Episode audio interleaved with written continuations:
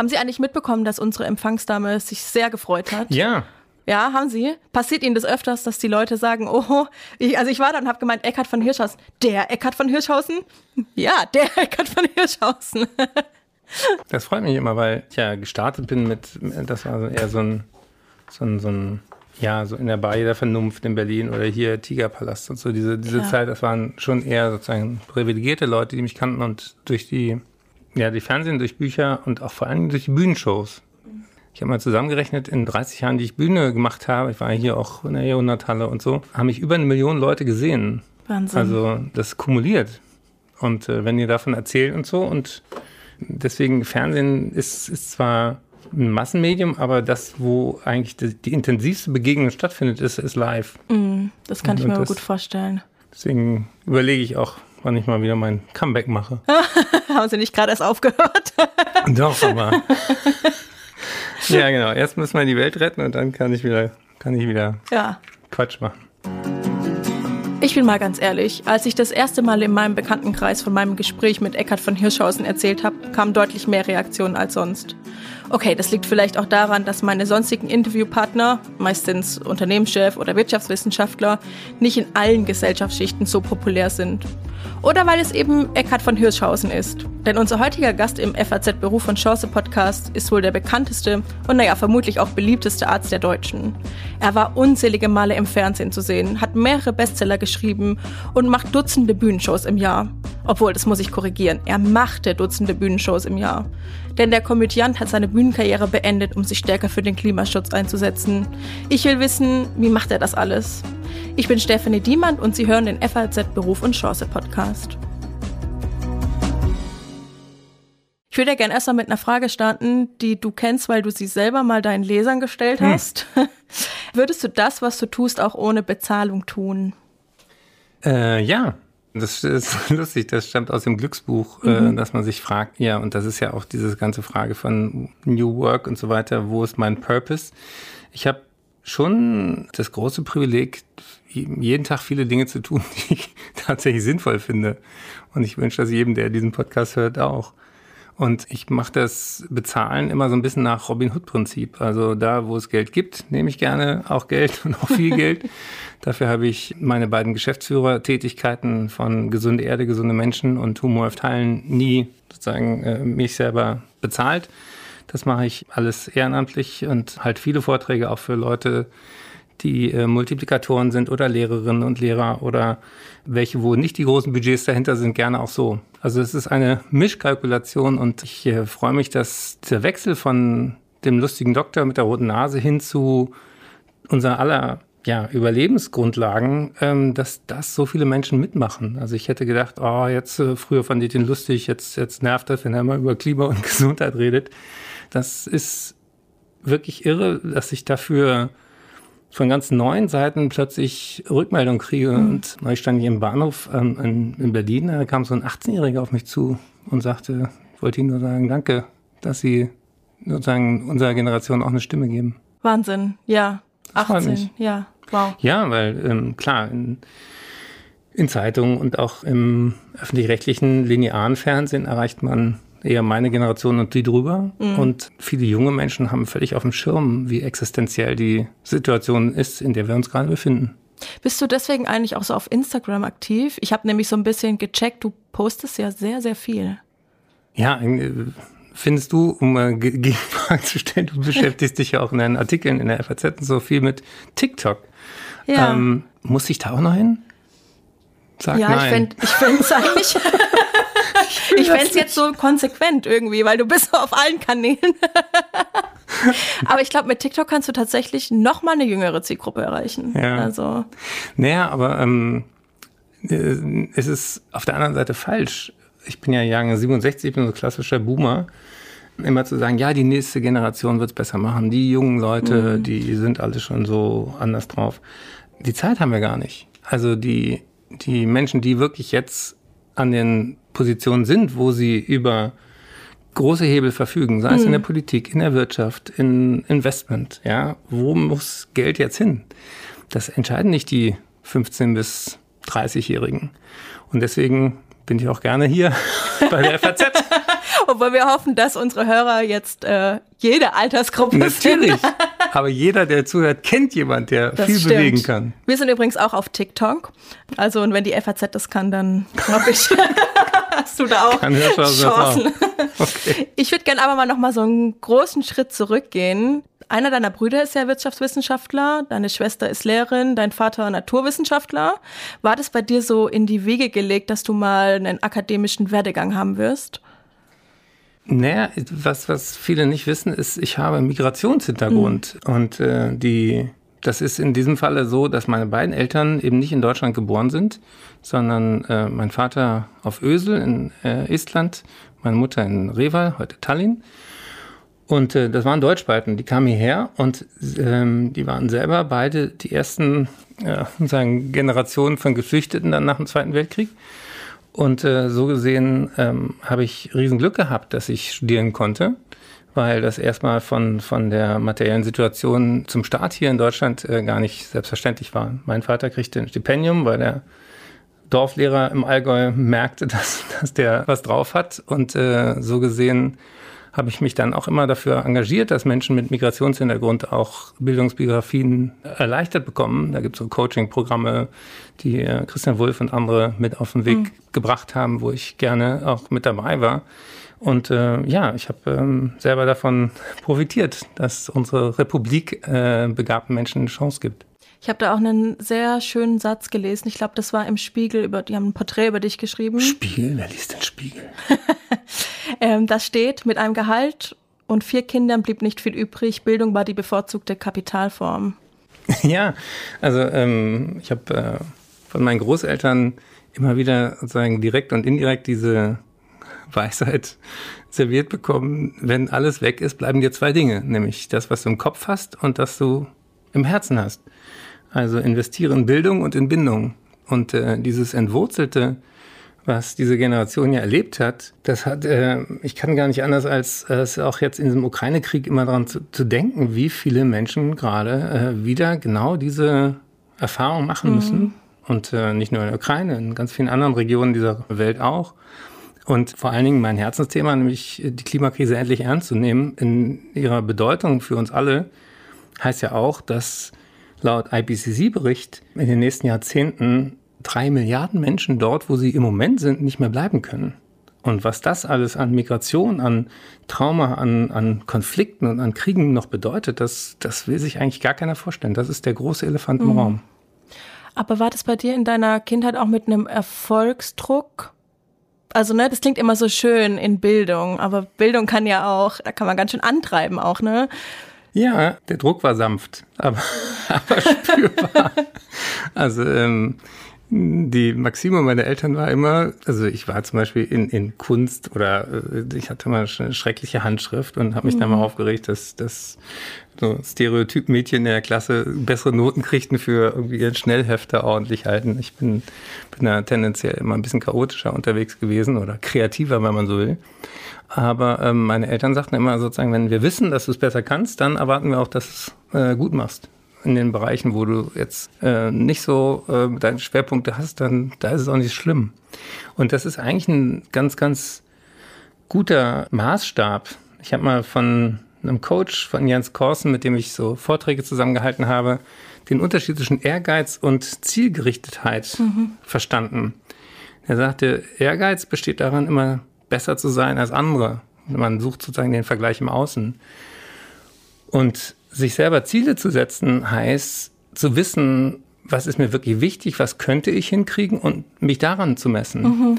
Und gerade in dieser relativ seltsam und auch schwer im Umbruch befindlichen Fernsehwelt kann ich trotzdem wissen, zum Beispiel die letzte Sendung, was kann der Mensch, die war gut. Mhm. Ja, ich habe äh, das getan, was man als Samstagabend-Moderator tun kann. Und trotzdem, wenn dann Parallelprogramme laufen und äh, im ZDF ein Superkrimi läuft und RTL und Pro7 gleichzeitig mhm. Shows senden, dann kann ich nicht daran was ändern, wie viel Prozent das gucken, ja. Und das ist eben die Frage, macht man sich dann fertig an Kriterien, die man sich selber ja. gar nicht setzen kann? Oder kann ich sagen, nö, ich bin immer noch zufrieden mit dem, was ich da abgeliefert habe?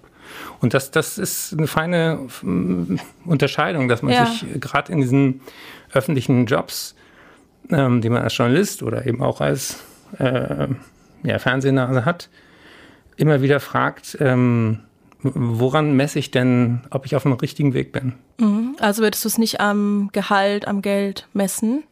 Nee, noch nicht mal an der Quote. Mhm. Aber damit bin ich ein bisschen allein. ja, gut, das glaube ich. Aber ich frage mich schon so ein bisschen, ist es nicht sowas, kann man sich solche Gedanken nicht erst leisten, wenn man auch so ein bisschen Wohlstand hat? Klar. Also die, die, die, äh, wer mich ja fürs Fernsehen entdeckt hat, ist der Jürgen von der Lippe. Mhm. Und er äh, war gerade in den ersten Jahren, wo ich noch sehr unsicher war, was sozusagen mein Weg sein soll, hat er immer gesagt, halte dir das Bühnenprogramm. Das macht dich nämlich unabhängig. Mhm. Wenn du in der Stadthalle 300, 400 Leute glücklich machen kannst, und ich hatte zwischendurch ja auch hier in Frankfurt äh, sogar Festhalle, Jahrhunderthalle, äh, diese großen Locations von Menschen, die Eintritt gezahlt haben, um das zu sehen, was ich mache. Das gibt einem eine, tatsächlich eine ganz, ganz andere Befriedigung mhm. und auch eine Sicherheit, dass du, dass du weißt, im direkten Austausch ist äh, eine Magie, die kann kein digitales Medium ersetzen. Und ich erinnere mich auch, ich war vor, weiß nicht, 20 Jahren hier in, in Frankfurt auch auf dem, auf dem Kirchentag und ähm, da habe ich auf der Straße so eine kleine Zaubershow gemacht.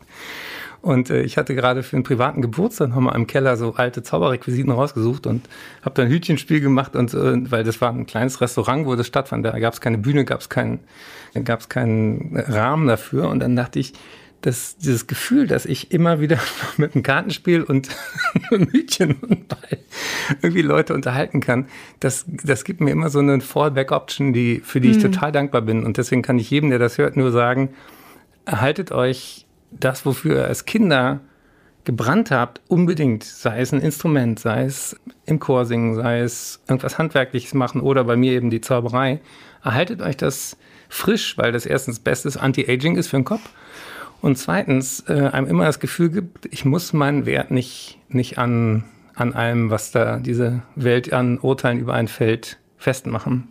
Und es gibt, äh, ein, es gab einen Clownslehrer, der hat auch was ganz Verrücktes gesagt. Der hat nämlich gesagt, ähm, zeig nie deine beste Nummer, sondern habe immer sozusagen im Hinterkopf, es gibt noch eine Zugabe oder eine, eine, eine, eine Sache, die ich kann, die, die die anderen nicht wissen. Und das gibt ja auf der Bühne so eine, so eine Leichtigkeit und Souveränität, die, die man sich nicht kaufen kann. Mhm. Ich bin großer Fan zum Beispiel von Hermann van Feen, äh, bin auch mit ihm befreundet und ähm, der ist jetzt bald 80 und der der hat eine Freiheit, da auf der Bühne einfach ganz tiefes Zeug zu machen und dann wieder totalen Quatsch und mhm. mal ganz lyrisch und mal einen richtig blöden Witz und so. Und das ist, da möchte ich noch hin, mhm. wenn mir vergönnt ist, 80 mhm. zu werden. Mhm. Trotzdem finde ich, klingt es immer noch sehr romantisch, weil ich erinnere mich, es kam mir jetzt gerade so, als ich Journalistenschülerin noch war, da hat mir mal eine Journalistin, ich glaube es war Silke Burmester, die meinte zu mir, irgendwann in ihrer Karriere hat sie verstanden, wenn alles schief geht, kann sie immer noch putzen gehen. Und irgendwie fand ich das stark. Das ist jetzt wahrscheinlich kein Traumberuf für viele Menschen, aber so dieses, ich kann auf was zurückkommen. Ich muss mir keine Sorgen machen um meine Existenz, weil ich glaube, dass das ist sozusagen das Befreiende ja, wenn man Geld hat.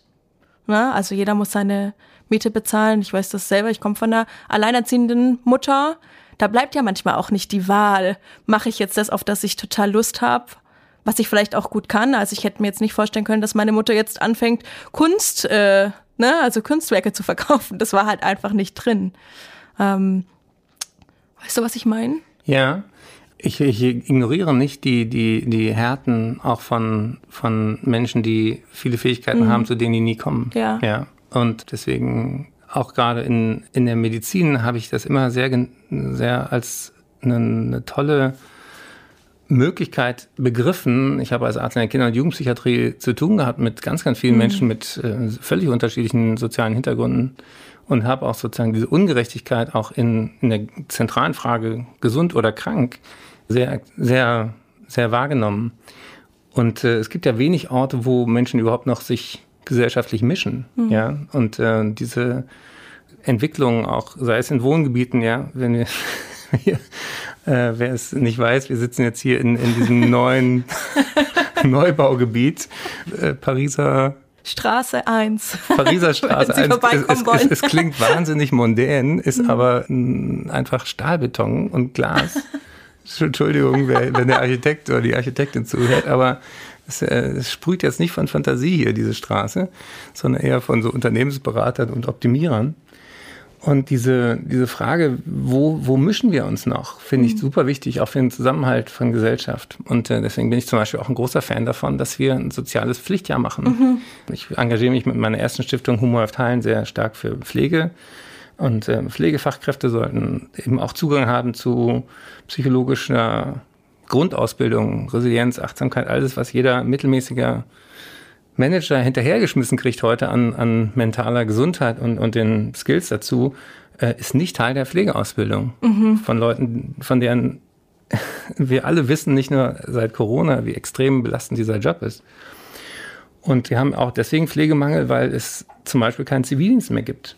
Weil früher viele Menschen, die noch nicht so richtig wussten nach, nach der Schule, was sie machen, haben dann Zivildienst gemacht und haben dabei entdeckt, was sie zum Beispiel auch für soziale Fähigkeiten haben und wie viel Freude das machen kann. Und auch die, die Bundeswehr hat auch ihre Berechtigung. Auch dort fand dann eine Durchmischung statt von verschiedenen Menschen, mhm. unterschiedlicher Bildungsbiografien und soziale Herkünfte. Und das ist total wichtig, dass es irgendwie noch, noch Orte gibt, wo wir verstehen, wir sind eine Gesellschaft mhm. und nicht jeder für sich. Und das ist bei der Klimakrise auch so, dass sowohl international es unfassbar ungerecht ist. Also mhm. 10 Prozent der Weltbevölkerung macht über die Hälfte vom Dreck. Ein Prozent macht 15 Prozent des Drecks. Also, und die Leute, die es ausbaden müssen, sind global gesehen die Menschen, die heute schon ähm, am allerwenigsten dazu beigetragen haben im globalen Süden, in den MAPA, in den Most Affected People mhm. and Areas. Und eben in Deutschland auch die Leute, die keine Klimaanlage haben, die im Sommer eben nicht Balkon haben, die nicht einen Garten haben oder Grünanlagen um sich herum, sondern die, die in ihrer Wohnung nicht wissen, wie sie es aushalten. Mhm. Also diese Ungerechtigkeit, die treibt mich durchaus an. Also mhm. das ist eine lange Antwort auf deine Frage. Ja. Und ich hoffe, deiner Mutter geht's gut. Ja, der geht's sehr gut. Ja. Ähm, weißt du eigentlich noch, wie der Titel deiner Dissertation lautet? Oh ja, natürlich. Ah. ich mein Lebtag nicht vergessen.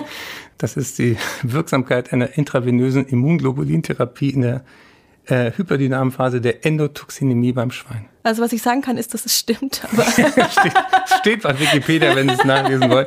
Aber der eigentliche Skandal bei Doktorarbeiten, äh, siehe Schawan und Gutenberg und äh, wie sie alle heißen, ist ja nicht, dass Leute in, in dem Stress der, äh, der Abschlusszeit von so einer Arbeit irgendwie Copy-Paste machen, sondern der eigentliche Skandal ist, dass man Menschen in der Blüte ihrer Kreativität zwischen 20 und 30 mhm. derartig schlecht begleitet mhm. irgendwie gegen die Wand laufen lässt. Mhm. Und ähm, das finde ich nach wie vor wird viel zu selten mitdiskutiert. Wenn du nicht gerade Verteidigungsminister oder Bildungsminister mhm. bist, interessiert sich ja keine Sau für deine Doktorarbeit. Ja, ja. also wenn, wenn wir eine, ein gedrucktes Exemplar haben will, ich verschicke mich. Nein, Quatsch. Ich bin sehr froh, dass, dass das vor der Digitalisierung noch erschienen ist. Sonst hätte man auch gesehen, dass ich wahrscheinlich einige der Literaturangaben noch nicht mal gelesen habe. Aber der Titel klang plausibel. Ich habe ich hab ihn zitiert. Aber ähm, äh, tatsächlich wurde mein Buch dann im Rahmen der Wikiplag-Sachen äh, mm. auch durch den Fleischwolf gedreht. Und einige Zitate ähm, äh, kamen dann auch raus, wo, äh, wo ich einfach aus Artikeln den genommen habe. Wo ich aber immer auch gesagt habe, dass das äh, nicht ja alles auf meinem Mist gewachsen ist. Also der Umgang damit, äh, ich finde den extremst, wie sagt man, scheinheilig. Mhm. Du hast jetzt das große Glück, dass ich dich zu deiner Dissertation frage. ja, endlich, endlich kann ich mal wieder drüber reden. Nee, ich würde mal, also ich, ich verstehe von diesem Titel eigentlich nur Wirksamkeit beim Schwein. Ja. Aber was heißt das? Was, was hast du da? Ich habe äh, mir darüber Gedanken gemacht, äh, wie man äh, Menschen, die an einer Blutvergiftung sterben, retten kann. Mm. Das ist nämlich ein Riesenproblem und hat, äh, um jetzt mal wieder die politische Dimension zu zeigen, ganz viel mit diesen ähm, Infektionen im Krankenhaus zu tun, mhm. die wiederum deswegen gefährlich sind, weil wir keine Antibiotika mehr haben, die dagegen helfen.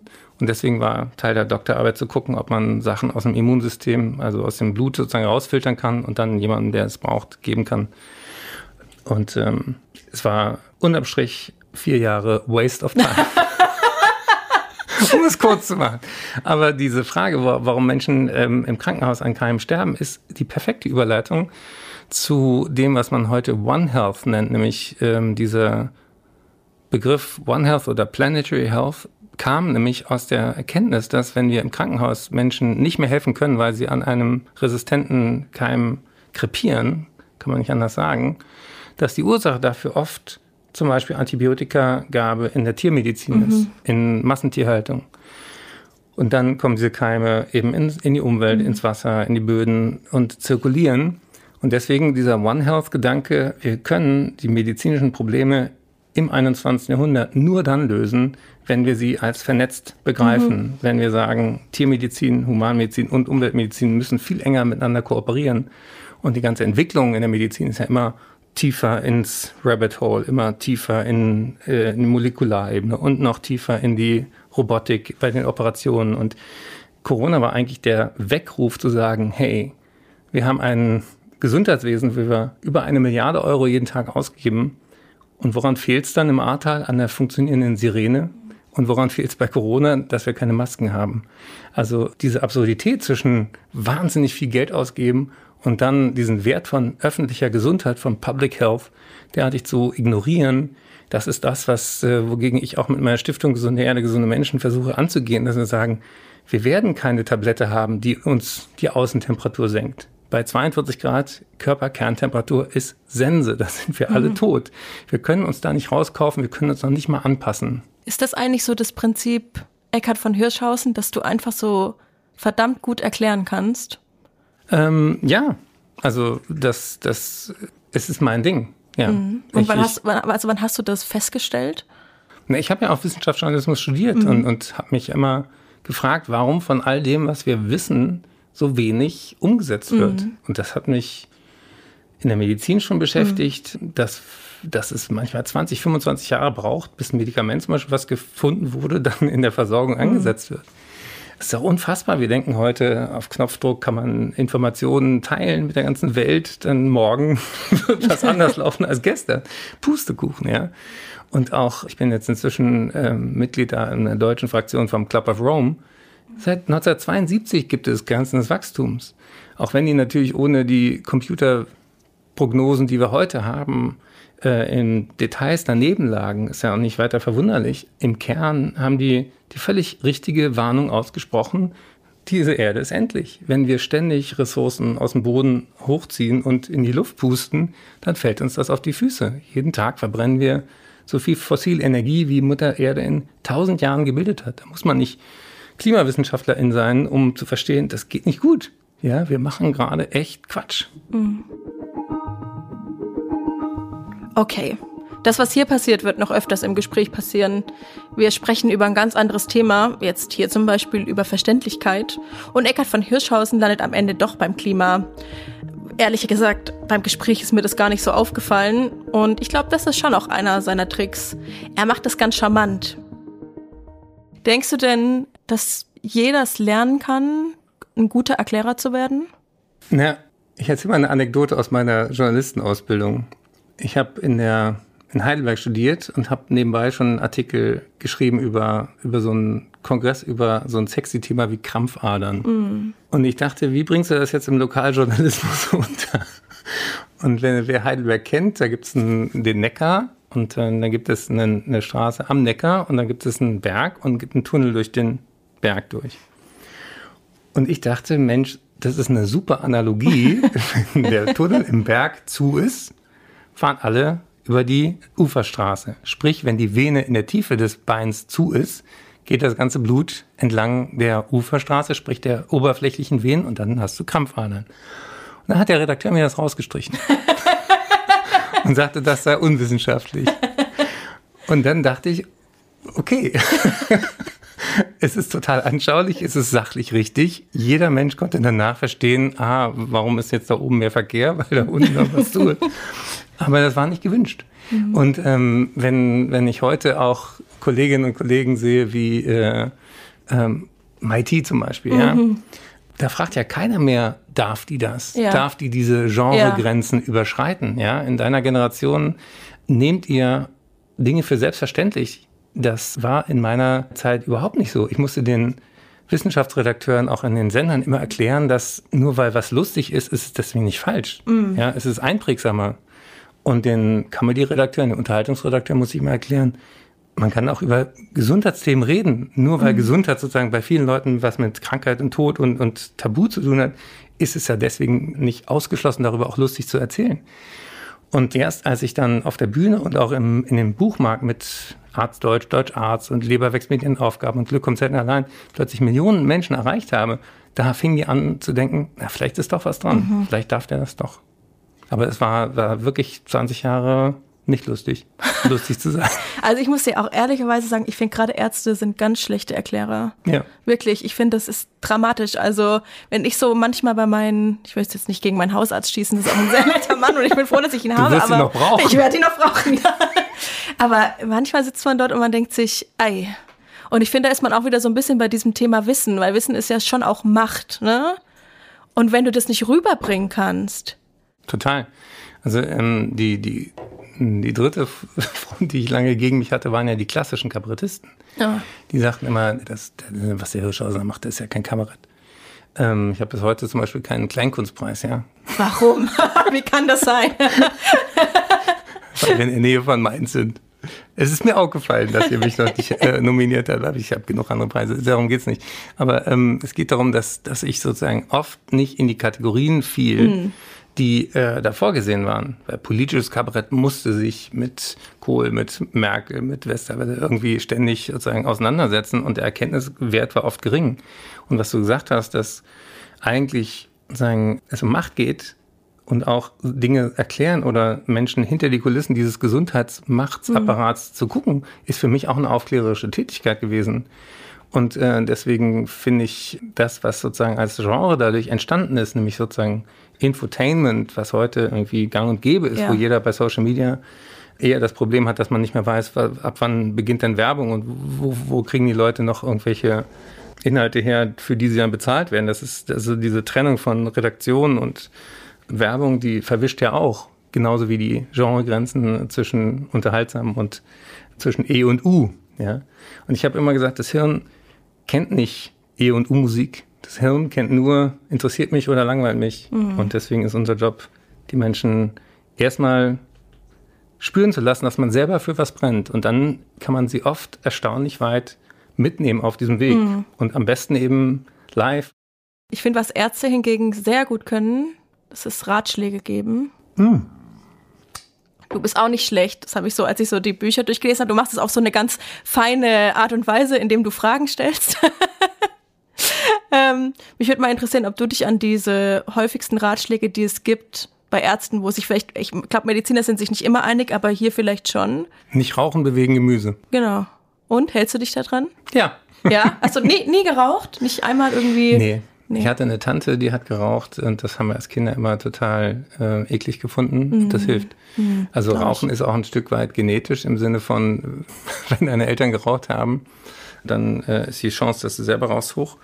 Aber Rauchen geht in der Summe auch zurück. Mhm. Also ähm, das ist äh, eine Beobachtung, die, die ich dann auf der Bühne damit erkläre, wo ich sage, ähm, äh, Jugendliche rauchen heute viel weniger als meine Generation.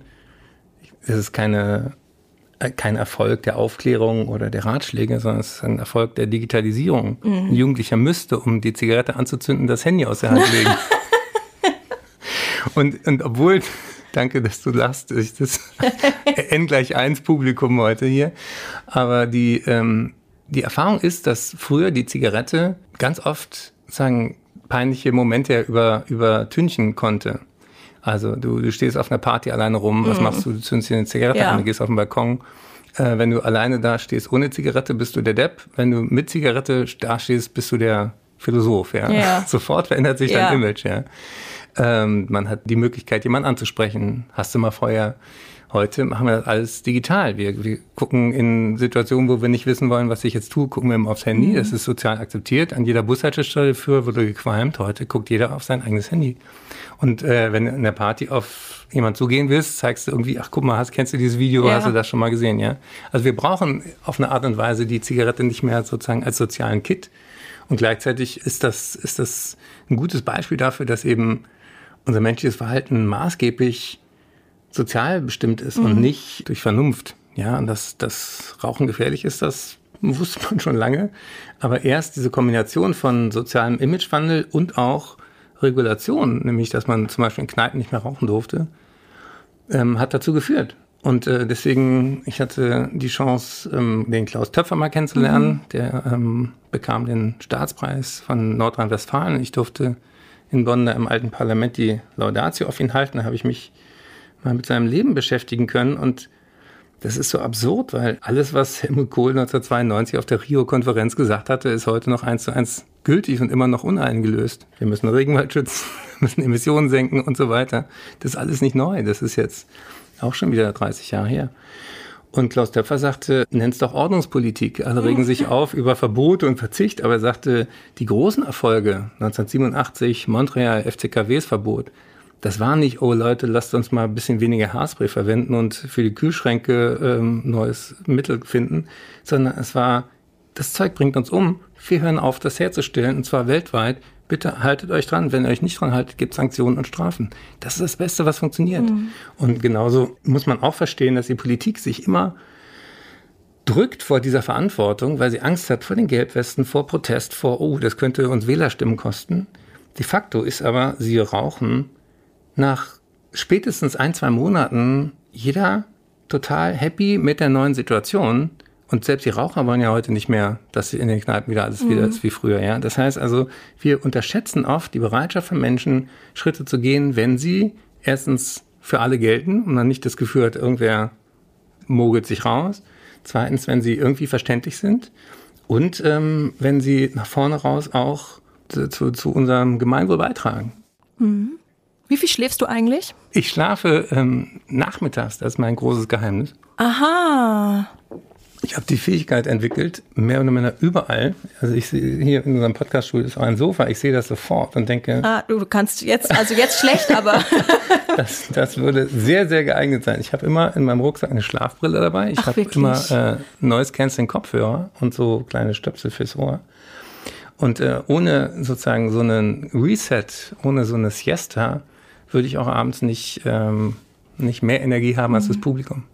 Ja, weil ähm, man hat so das Gefühl, du machst so unheimlich viel. Ich meine, du hast jetzt deine Bühnenkarriere erstmal beendet, ähm, um dich eigentlich um dieses Thema Klima zu kümmern. Aber du hast es nicht gemacht, weil du Stress hattest und du, also es ist ja oft so, ne, die Leute sagen, oh, ich muss mal ein bisschen kürzer treten, ne? Du machst ja eigentlich das Gegenteil.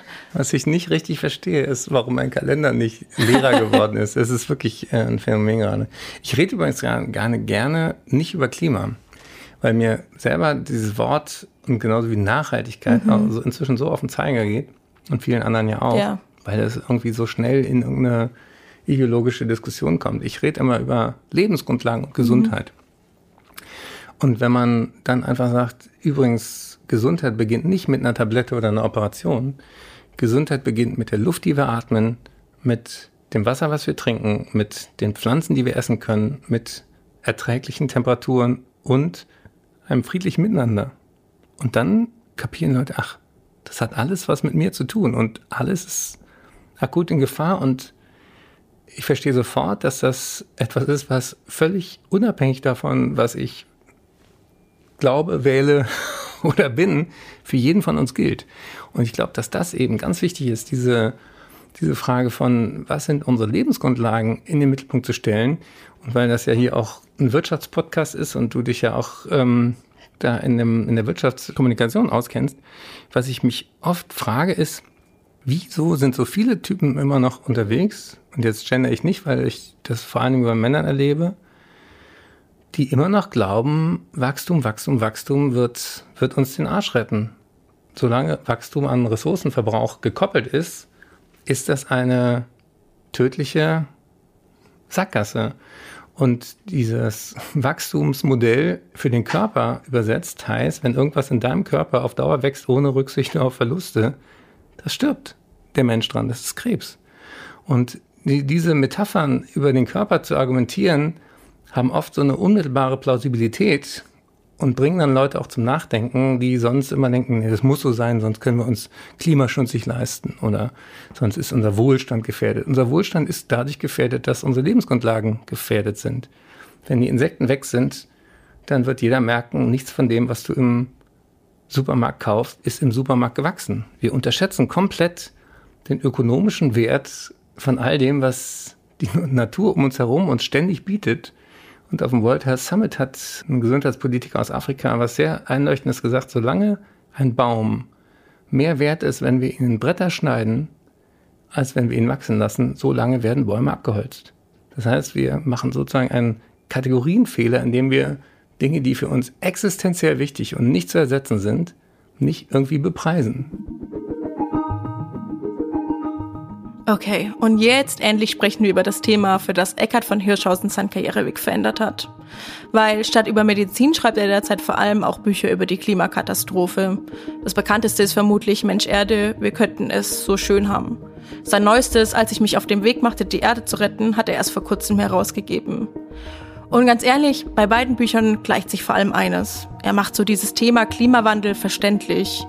Und was er auf keinen Fall will, das ist dabei belehrend zu wirken. Und auch in unserem Gespräch sind wir so ein paar Mal abgedriftet. Einmal haben wir beispielsweise über das Wachstum gesprochen und ich weiß, dass äh, wir da ganz unterschiedliche Haltungen haben. Ich zum Beispiel denke mir, ja, Wachstum und Nachhaltigkeit, das kann eben doch auch zusammenpassen. Er sieht es ein bisschen anders und auch wenn wir uns da nicht zustimmen, hat er mir nie das Gefühl gegeben, dass er es besser wüsste, sondern eher hat er versucht, mir zuzuhören.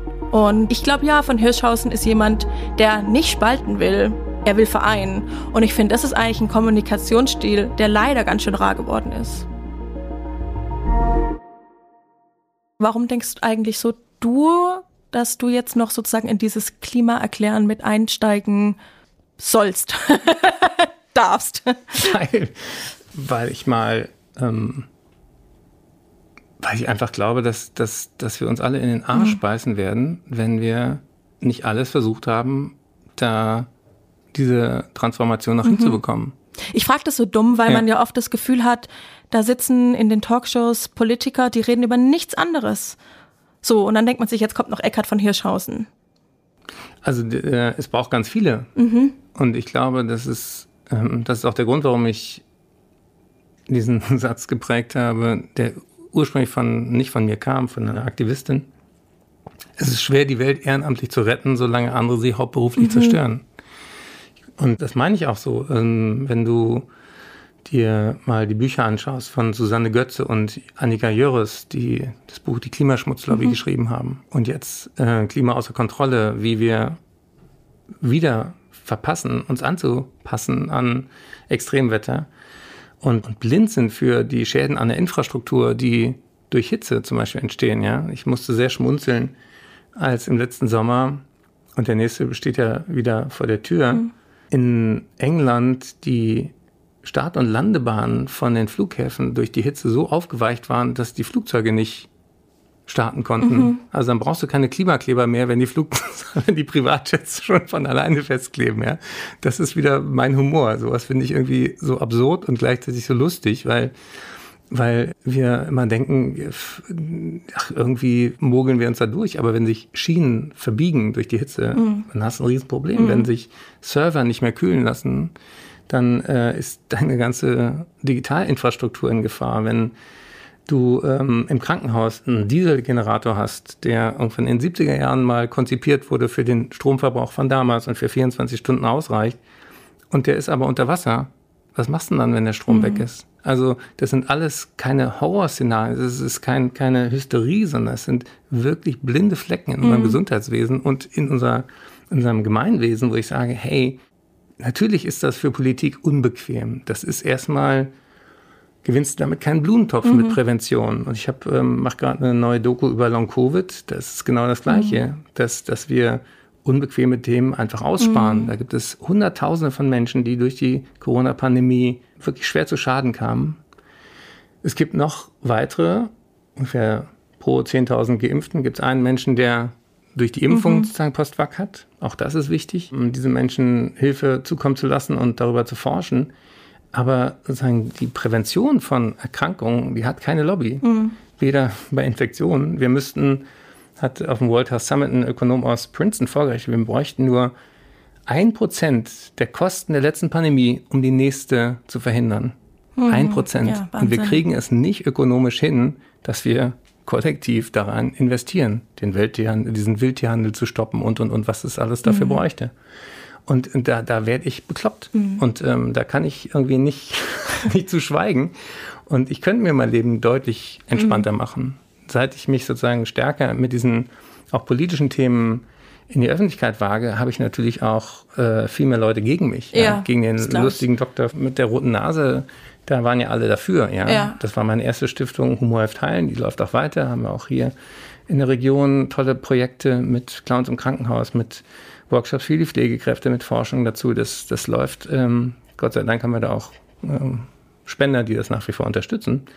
Aber jetzt mit gesunde Erde, gesunde Menschen kriege ich plötzlich die Corona-Leugner, die ja. Klimaleugner, die Rechtspopulisten, ähm, die hast du plötzlich alle an der Hacke und das ist nicht lustig. Und genau, das frage ich mich nämlich auch. Wie ist es denn für dich, wenn sozusagen du bei mit, sagen wir mal, validen Argumenten bei manchen Menschen überhaupt nicht weiterkommst, weil ich habe mich erinnert, dass ich, als ich nach dir gesucht habe, dass irgendwann auf YouTube kam dann so ein Video, ja, Eckhard von Hirschhausen von der Regierung bezahlt, bla bla bla. Und es kriegt hm. ja gar nicht wenig Klicks, solche Sachen. Also es ist ja gar nicht, sicherlich nicht die Mehrheit, aber es ist ja auch nicht ein, also man sollte den Teil, glaube ich, nicht unterschätzen, der vielleicht sagt, nee, jetzt nicht auch noch der und jetzt äh, ist mir egal, was der sagt. Ich habe meine Meinung.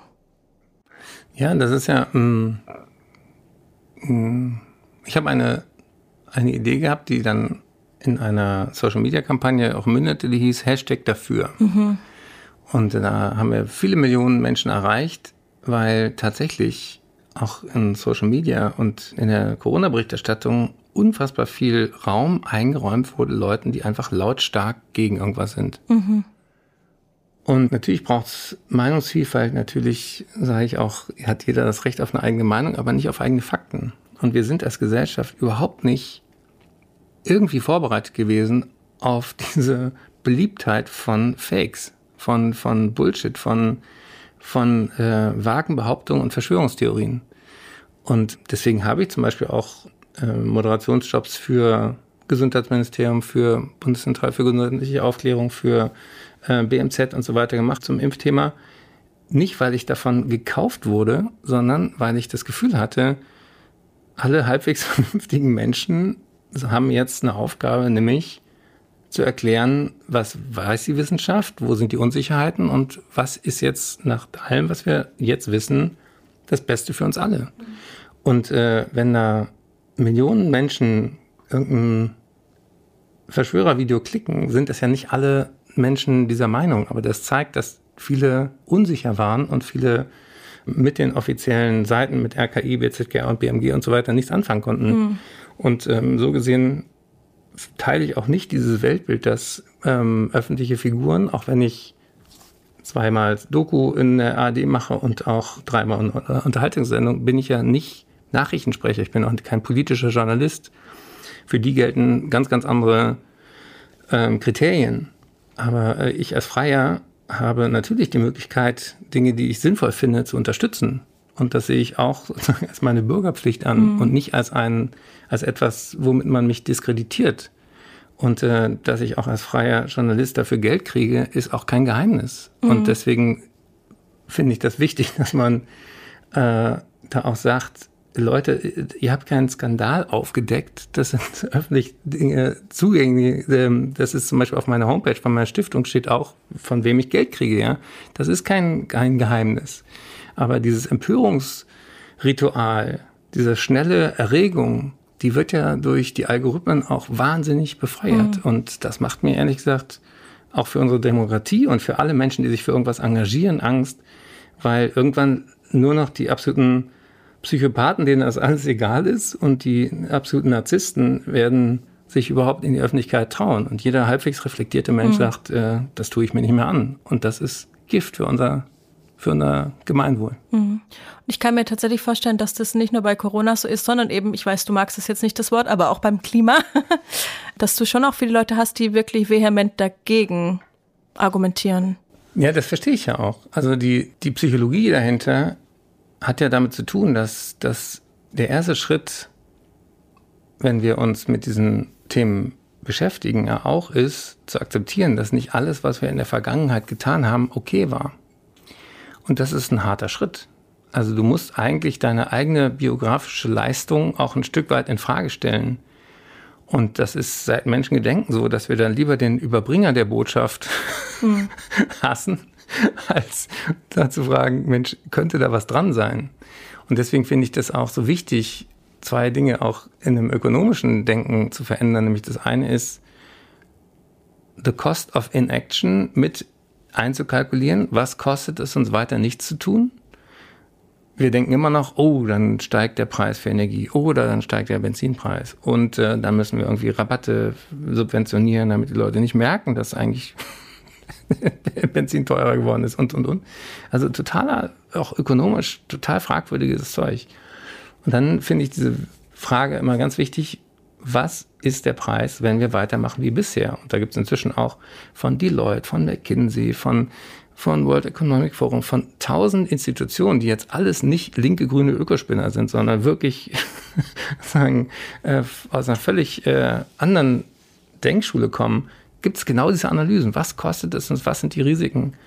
Und äh, bis hin eben zur Produktivität, ja, also äh, das menschliche Gehirn arbeitet nun mal nicht, wenn es heiß ist, ja.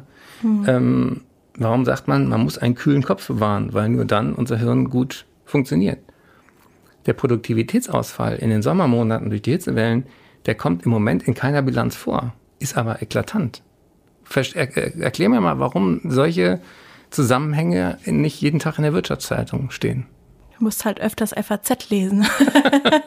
aber ich glaube tatsächlich schon, dass dieses Thema auch angekommen ist. Also ich glaube schon, dass ich, ich kann das total verstehen. Ich habe hier das Buch von dir liegen. Meine Producerin hat mal gesagt, keine Bilder bei Podcasts. Aber ähm, du hast, hast es herausgegeben und darin ist auch ein Artikel, ich habe ihn mir markiert. Ach so, und das Buch äh, heißt für alle, die diesen Podcast hören und nicht sehen, mhm. man kann ihn gar nicht sehen, ist ganz neu. Das ist äh, das Buch, als ich mich auf den Weg machte, die Erde zu retten. Mhm. Und da gab es einen, einen Artikel oder einen Beitrag, radikal ist der Ölmanager nicht der Aktivist. Und das ist ja so ein bisschen darauf, wo du wahrscheinlich auch hinaus möchtest. Ich habe schon das Gefühl, dass Unternehmen sich verändern, aber ist dir das halt einfach noch nicht genug? Also grundsätzlich finde ich erstmal, soll jeder von dort, wo er ist, einen Schritt in die richtige Richtung machen. Und ich kenne viele Unternehmer, die schon viel weiter sind auch als viele politische Maßnahmen. Ich bin mit äh, Stiftung Gesunde Erde, gesunde Menschen auch Teil von einem Netzwerk von Stiftungen, die heißen F20. Da ist zum Beispiel Michael Otto mit seiner Stiftung auch mit dabei. Da gibt es Unternehmer, Persönlichkeiten, die Stiftung 2 Grad und so weiter, die sich auch wirklich bemühen, auch innerhalb der, der Familienunternehmen Zeichen zu setzen und, und, und. Also da passiert schon was, aber die Emissionen sinken nicht. Hm. Ja, also wenn man sich fragt, äh, überall steht heute klimaneutral und kompensiert drauf. Aber dann, wenn das so wäre, dann müssten doch irgendwann mal die Emissionen sinken. Wir steigen weiter in der hm. Zerstörung. Und das heißt, also auch wenn in Deutschland ein paar Prozente jetzt endlich in die richtige Richtung gehen, ja, Fleischverbrauch geht auch zurück, hm. der Energiehunger wächst und wächst. Und deswegen ist diese Kernfrage, was brauchen wir eigentlich, um glücklich zu sein, für mich immer noch aktuell. Und ich glaube auch, mhm. dass, dass diese Krise eine, eine seelische Dimension hat, nämlich wir verbrauchen so viel, weil wir nicht wissen, was wir wirklich brauchen. Und wir müssen nicht in die Steinzeit zurück. Aber in den 70er Jahren und alle, die dabei waren und das hören, wenn sich erinnern, das war ja nicht die Zeit, wo wir wahnsinnig Entbehrungen gelitten haben in Deutschland. Aber wir hatten einen CO2-Fußabdruck, der Bruchteil war von dem, was wir heute hatten. Und das wäre zum Beispiel sehr viel mhm. näher dran an dem Sustainable Ideal. Also diese Ängste zu schüren, oh Gott, die Ökodiktatur wird uns irgendwie in, in die Steinzeit katapultieren, das ist ja auch gemacht. Mit mhm. dieser Angst wird auch gespielt und die ist sehr, sehr leicht zu aktivieren. Wenn ich aber sage, und dafür trete ich auch an mit dem, mit dem Buch, was ich jetzt herausgegeben habe im Scopio Verlag. Das ist super bebildert, das sind Weltklasse Fotografien drin, das sind tolle Grafiken und so weiter. Also es ist ein Buch wirklich für Einsteiger. Und für den Deep Dive habe ich ja Mensch Erde, wir könnten es so schön haben, auch geschrieben mit dem ganzen Verbindungsstück zur, zur Gesundheit. Also wer Dinge wissen will, der findet das heute. Mhm. Also ich finde viel wichtiger die Frage, wo sind die positiven Visionen? Wo, wo gibt's schon heute Beispiele, wie es schöner sein kann? Also warst du mal in Kopenhagen? Leider nicht, nee. Fahr da mal hin. Das ist super. Wenn man da einmal versteht, das ist eine Stadt der Zukunft, mhm. ja, da ist kein Verzicht in Anführungsstrichen, da ist eine extrem hohe Lebensqualität. Du kannst mit dem Rad überall hinkommen. Du äh, findest überall Reparaturstationen. Mhm. Du findest äh, sehr viele engagierte, glückliche Leute. Du hast ein tolles Bildungssystem, was, ähm, was äh, sehr zugänglich ist. In allen Kantinen ist 80 Prozent ähm, Bio. Ja, da verändert sich sofort ein Markt, wenn alle Institutionen, die Kantinenessen anbieten, von der Kita über die Schule, über die Bundeswehr bis hin zu den Krankenhäusern, mhm. bis hin zu äh, den großen äh, Unternehmen, wenn die einfach sagen, hey, eine pflanzenbasierte, gesunde Kost ist bei uns Standard. Mhm. Wer unbedingt Fleisch essen will, kann jeden Abend sich eine Currywurst in die Pfanne hauen. Hat ja keiner was dagegen. Aber es muss nicht sagen, der, der, der Standard immer eine extrem ungesunde, fleischbelastende ja. ähm, und damit Böden und ich fange damit nicht an, aber diese Hebel, die werden in anderen Ländern viel, viel intelligenter gespielt. Mhm. Und die, die, Antwort der Leute ist nicht, dass sie rebellieren, sondern mhm. dass sie total zufrieden sind und dass sie auch Vertrauen in die Institutionen haben und, und, und, weil sie verstehen, ah, das, das ist nicht der Feind der Staat, sondern das ist ähm, etwas, wo wir gemeinsam entscheiden, was uns wichtig ist und was heil bleiben mhm. soll, was uns heilig ist, wenn man so will. Ja, du sprichst so irgendwie so einen interessanten Punkt an. Ich musste mich irgendwie, wenn ich so an Kantinen zum Beispiel denke, denke ich an Volkswagen, die, glaube ich, die Currywurst mhm. vegan umgestellt haben und die, die, da gab es schon hohe Proteste, ne? Ja, das ist auch, äh, äh, ich, ich mag auch überhaupt nicht diese Fleischersatzprodukte, mhm. aber ich brauche doch nicht irgendwie was so aussieht wie eine Wurst, aber keine Wurst ist, sondern ich brauche einen leckeren Falafel. Ich brauche irgendwas, was ein bisschen fantasievoller ist als Kartoffelbrei mit einem welken Salatblatt. Wenn das sozusagen die Alternative mhm. ist, dann, dann wird das nicht äh, sexy. Aber es gibt auch total leckeres, pflanzenbasiertes Essen.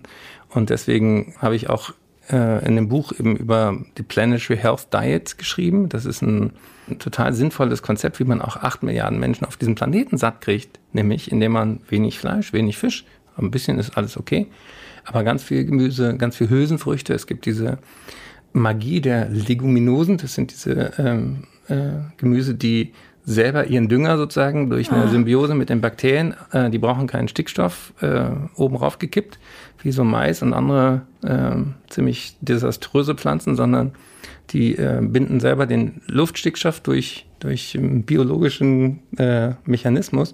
Und davon brauchen wir viel mehr. Und ähm, das ist alles bekannt. Ja, und äh, trotzdem tun wir uns so schwer, von diesen Milliarden EU-Subventionen, die immer noch nach Fläche gehen und nicht nach Biodiversität oder nach Sinn Sinnhaftigkeit oder nach, nach äh, Bodenschonung und so weiter, davon, davon einfach mal umzulenken. Und das, das ist, das ist, glaube ich, das, wo, wo ich mir wünsche, dass jeder, der das hört, sich überlegt, wen kenne ich, der mehr bewegen kann als ich. Weil es ist klar, diese Themen gehen nicht weg, wenn wir die Augen schließen. Unser Verhalten der Klimakrise gegenüber ist so ein bisschen wie wenn man nachts wach wird mit voller Blase. Du weißt genau, was, tu, was du tun musst. Du weißt genau, es wird von alleine nicht besser, aber du machst die Augen zu und denkst, irgendwie wird das Problem aus der Welt sein. Nein, ist es nicht. Also Augen auf, aufstehen, wach werden und dann können wir hoffentlich alle bald wieder ruhig schlafen. Ich würde dir gerne als letztes Mal noch eine Frage stellen, die eigentlich so diesen Podcast umtreibt. Hm. Wie arbeite und lebe ich glücklicher?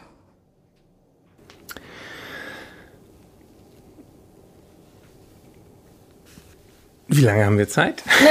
Wie lange hast du Zeit? Also, also ähm, das macht einen schönen Bogen, weil du mich eingangs gefragt hast, was würde ich arbeiten, wenn ich gar kein Geld dafür kriegen würde. Ich glaube schon, dass die nächste Generation sehr viel mehr sich aussuchen kann, wo sie arbeitet, wo sie ihre Zeit und Energie lässt, dass das, was man heute so Purpose nennt, also die Sinnhaftigkeit, ein sehr, sehr wichtiger Punkt ist Und dass deswegen Unternehmen ja auch verstehen, dass allein fürs Recruiting es sich lohnt, sich ernsthaft mit Nachhaltigkeit zu beschäftigen. Das ist nicht eine Pflicht für irgendeinen blöden Report und wo man irgendwelche Zahlen zusammenhaut, sondern auch die Regulatorik geht inzwischen endlich in diese Richtung, dass man ernsthaft Greenwashing von, von den sinnvollen Dingen unterscheidet. Das wird auch in Zeiten einer erhöhten digitalen Transparenz immer schwieriger, die Leute auf Dauer zu bescheißen über das, was man tut. Und deswegen werden die Unternehmen Sieger sein und die besten und wichtigsten und ja, kreativsten Leute um sich scharen, die, die es ernst meinen. Und äh, als ich neulich ein Interview machte, sagte ich, oh, ich möchte nicht immer als Aktivist bezeichnet werden. Was ist ein Aktivist? Aktivist klingt immer so nach, nach Molotow-Cocktail und wenn man hier in Frankfurt an, an Joschka Fischer und Steine werfen denkt, ich bin kein Aktivist. Ich habe mich noch nie angeklebt, ich habe es auch nicht vor. Ich äh, sehe meine Hebel an einer ganz anderen Stelle in der Gesellschaft, nämlich in dem Vermitteln zwischen den verschiedenen Gruppen. Deswegen war ich auch nie in der Partei und äh, habe es auch nicht vor äh, noch einer beizutreten, aber es braucht einfach ganz, ganz viele Stimmen, die, die sagen, hey, das Thema ist real.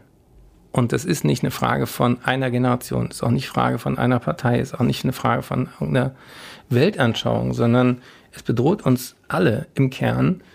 Und deswegen können wir alle Teil der Lösung werden. Und wenn man dann sich klar macht, jeder ist mit jedem anderen Menschen nur über sechs Stationen in Kontakt, dann kann man sich überlegen, wen aktiviere ich jetzt, wenn mir dieser Groschen gefallen ist, um dann dieses Gefühl auch von Hilflosigkeit und Machtlosigkeit loszuwerden. Und da sind, weil wir so wenig Zeit haben, alle existierenden Organisationen total wichtig. Wir können nicht neue große Organisationen aufbauen. Dann gibt es Institutionen wie die Kirchen. Die haben immer noch eine Kirche in jedem Dorf. Die haben immer noch einen Rest Autorität. Ähm, tun viel dafür, insbesondere die Katholiken, das zu unterminieren. Aber es gibt immer noch viele Menschen, die im Kern glauben, dass es sich lohnt, sowas wie Nächstenliebe zu leben. Und dass Nächstenliebe auch Übernächstenliebe bedeutet, dass du auch den Menschen mitdenken kannst, der heute 2000 Kilometer weiter weg ist oder eben zwei Generationen weit weg ist.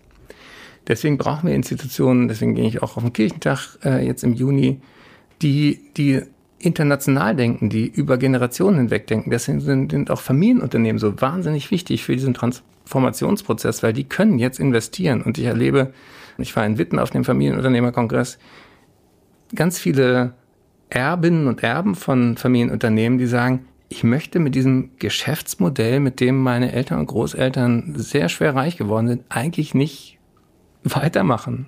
Wir müssen das ändern. Und äh, diese Energie braucht es. Und dafür braucht es auch Leute, die, ähm, die, die zuhören, die vermitteln, die diese Ängste auch ernst nehmen vor der Veränderung, aber sagen, die Welt ändert sich sowieso. Entweder nehmen wir jetzt noch die historische Gelegenheit wahr, einen Teil dieser Veränderung mitzugestalten, oder sie wird uns überrennen. Vielen lieben Dank. Eigentlich hatten wir schon ein bisschen die Zeit überzogen. Trotzdem bricht Eckart von Hirschhausen nicht direkt auf. Als dann meine Podcast-Kollegin Angelika noch reinkommt, um ein paar Videos mit ihm zu machen für unseren Social-Media-Kanal, kommt sie auf ein Thema zu sprechen, an dem sie gerade für den FAZ-Podcast für Deutschland arbeitet. Einsamkeit. Und sofort hatte Eckhard von Hirschhausen eine Idee, wer vielleicht ein guter Gesprächspartner wäre. Wenige Sekunden später schickte er einfach eine E-Mail mit dem Kontakt. Und als wir runtergehen, um uns zu verabschieden, macht er noch schnell ein Foto mit meiner Kollegin von Empfang. Ja, das ist die, die so begeistert war von seinem Besuch. Und ganz ehrlich, vielleicht ist sogar das das Prinzip Eckhard von Hirschhausen. Menschen offen und herzlich zu begegnen, auf Augenhöhe. Und davon kann zumindest ich mir ein bisschen was für mein Privat- und Arbeitsleben abschneiden. Das war's jetzt aber erstmal für heute. Herzlichen Dank auch an die Leute hinter der Scheibe, David Brucklacher und Kevin Kremmel. Ich freue mich, wenn Sie nächsten Montag wieder einschalten zu einer neuen Folge FAZ Beruf und Chance Podcast. Bis dahin alles Gute.